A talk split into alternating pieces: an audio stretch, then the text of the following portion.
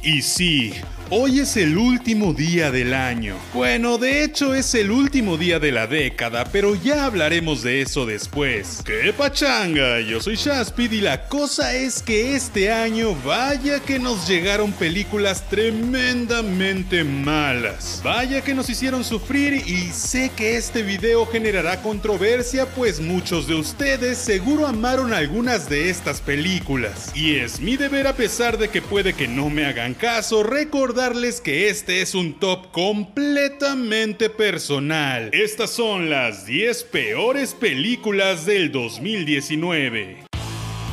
Número 10. Dark Phoenix. La saga de X-Men pasó ya por muchas vertientes, pasó por una ola gigante de amor y una ola gigante de odio. Intentó ser muchas cosas, intentó rebotear y luego reconectar y bueno, aún así los fans estábamos ahí para ver todo, aunque era extremadamente confuso. Dark Phoenix suponía el final de toda la saga y por ende tenía que ser la mejor película jamás hecha, sobre todo porque en los cómics Dark Phoenix es es un evento importante y gigante. Pero vaya decepción que nos llevamos al ver que ni siquiera le echaron ganas. Es una película súper básica con una trama predecible y que aunque se ve que en algún momento tuvo buenas intenciones, nunca llegaron a realizarlo. Muchos dicen que es una estrategia de Disney para que odiemos esta saga ahora que ellos son los dueños y entonces salgan triunfantes cuando introduzcan a los X-Men al MCU. Pero la realidad es que entre que es una cosa u otra ya nos arruinaron el final.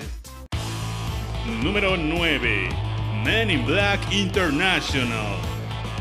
Tras tres películas con Will Smith de las cuales la primera es muy buena, la segunda es horriblemente aburrida y la tercera está eh, más o menos, llega una especie de reboot que más bien es un spin-off con una mujer protagonista, a pesar de que el título de la peli dice Hombres de Negro. Vaya película más genérica y de acción y más predecible. Es entretenida pero no llega ni a los talones de lo que en algún momento fue la franquicia. Es tan plástica esta movie que nada te sorprende y el final te deja un sabor super X. Esto es muy triste pues Men in Black es súper icónico en la cultura pop y lo único rescatable de esta película es la química entre Tessa Thompson y Chris Hemsworth, ya que incluso los efectos especiales llegan a cansar.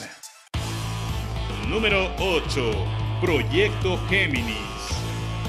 La prueba inequívoca de que tener tecnología no es igual a tener éxito asegurado. Y aunque su director nos ha traído joyas como Secreto en la Montaña y Life of Pi, se nota que esta vez se engolosinó con el CGI y las capacidades tecnológicas dejando de lado completamente la trama. La película se siente como escrita en los noventas porque de hecho fue escrita en los noventas y carece completamente de ritmo y sentido. En algunos puntos incluso llega a ser aburrida y aunque tenemos a el gran Will Smith como protagonista, ni siquiera el tenerlo por dos logró sacar a flote esta movie. Número 7. Brightburn. ¿Qué pasaría si Superman fuera malo y siempre lo hubiera sido desde que llegó en su nave a la granja? Una gran premisa, una excelente idea, pero tristemente se quedó en eso, pues cuando por fin nos presentan a este personaje psicópata con superpoderes, nos damos cuenta de que la película está completamente vacía, que lo único que hace es mostrar gore a diestra y siniestra y que realmente no explota la inmensidad de la idea inicial. En los cómics hemos tenido historias más interesantes de Superman siendo malo que lo que esta película logra. Aparte, sus efectos visuales y su estructura narrativa dejan mucho que desear, pues es muy, muy notable el bajo presupuesto.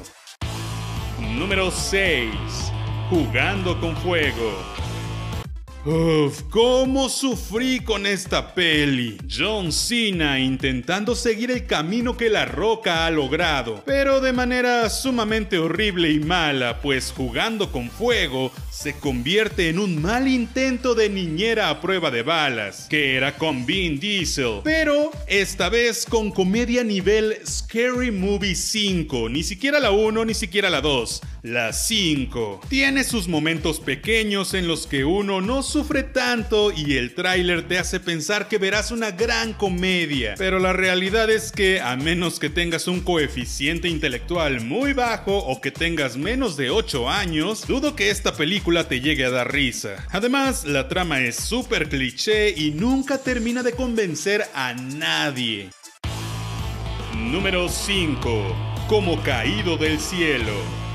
Omar Chaparro, extrañamente, es lo mejor de esta película, pues aunque intenta tener un mensaje feminista, logra completamente lo contrario. Es una película altamente machista, con comedia de películas de ficheras ochentera y con rasgos de dirección de La Rosa de Guadalupe. Es la peor forma de honrar a un ícono nacional como lo es Pedro Infante. Y aunque la verdad, Ana Claudia Talancón y Omar Chaparro lo hacen muy bien, tristemente están rodeados de demasiada cosa horrible como para que logren brillar. Sumado a eso, la película se ve hecha con dos pesos pues el diseño de producción, las locaciones, el vestuario y todo parece como de programa de Televisa de los más más chafas. La fotografía es tan mala que no sé si puedo llamarle a esto una película. Es cero cinematográfica. Netflix esperaba más de ti.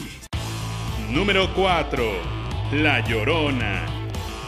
El universo del conjuro está cada vez peor y La Llorona no solo arruina una leyenda mexicana altamente conocida, sino que además se integra de forma exageradamente forzada a un universo que no tiene nada que ver. Una trama que parece sacada de programas como Extra Normal o Lo que la gente cuenta, una dirección tan pobre que cualquier youtuber podría superarla, actuaciones sobreactuadas y una llorona que más bien parece la niña malvada de Scary Movie 3. Vaya que esta película es aburrida y vaya que esta película es horrible. Número 3. Hellboy. Después de que Guillermo del Toro nos trajera sus versiones en los 2000, todos esperábamos que un reboot funcionara incluso mejor, pues tendría más elementos de donde agarrarse y volverse una locura garrafal, porque ahora era en clasificación C, pero vaya decepción. Los villanos son de los típicos villanos muajaja, como sacados del peor cuento de Disney. El CGI es la cosa más asquerosa que he visto en muchos años, pues parece de película del 2002 y la trama es altamente confusa, sin sentido y con muchas inverosimilitudes que hacen que todo se convierta en un tremendo bodrio. Número 2 la vida secreta de tus mascotas 2.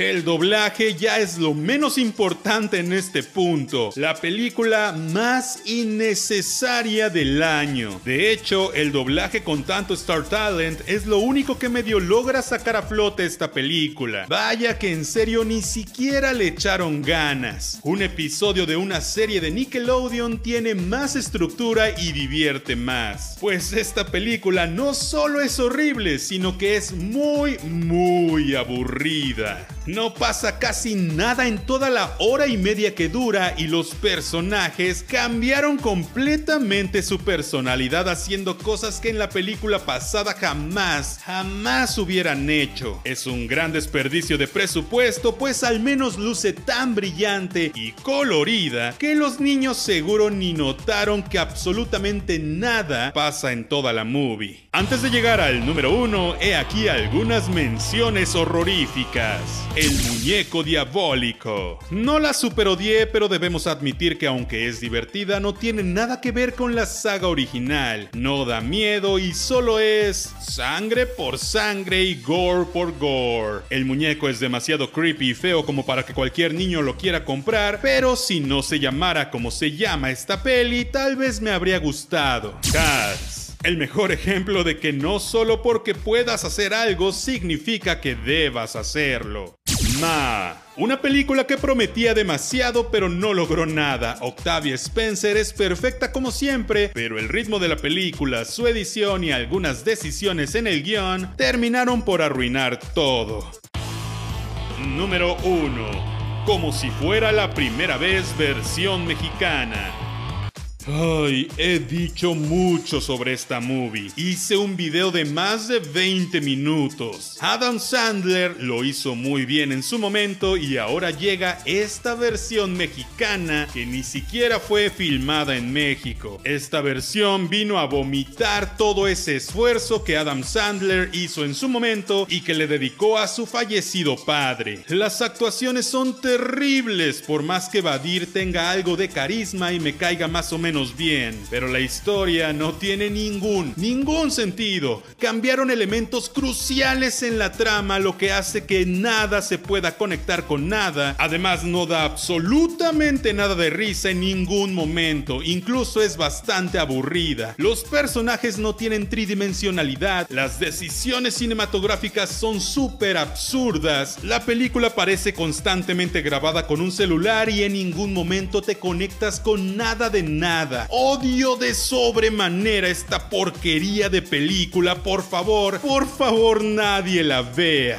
Pero bueno, yo soy Shaspit. Gracias por escuchar esto en Spotify, Apple Podcast o en algún gestor de podcast. No olvides que puedes pasar al canal de YouTube a saludar y suscribirte y comparte con tus amigos chidos. Nos escuchamos la próxima vez. See ya.